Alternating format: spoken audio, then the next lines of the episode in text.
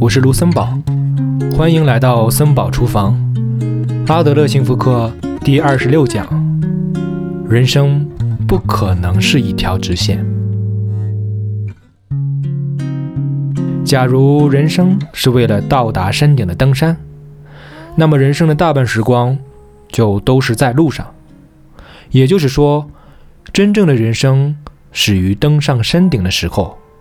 那之前的路程都是我走过的临时的人生。那么，假如你没能到达山顶的话，你的人生会如何呢？有时候会因为事故或者疾病而无法到达山顶。登山活动本身也有可能以失败而告终。那是不是临时的人生就此中断呢？这种情况下，人生又是什么呢？阿德勒心理学的立场与此不同。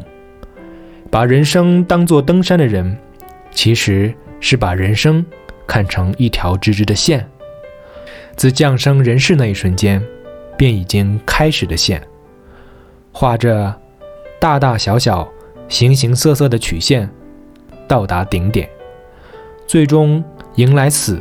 这一个终点，但是这种把人生理解为故事的想法，与弗洛伊德式的原因论紧密相关，而且会把人生的大半时光都当作在路上。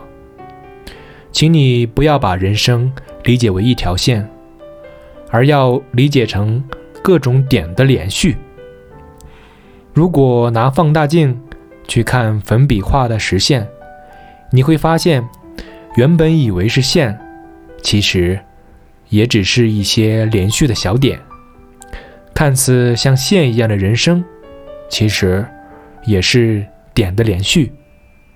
也就是说，人生是连续的刹那，是现在这一刹那的连续。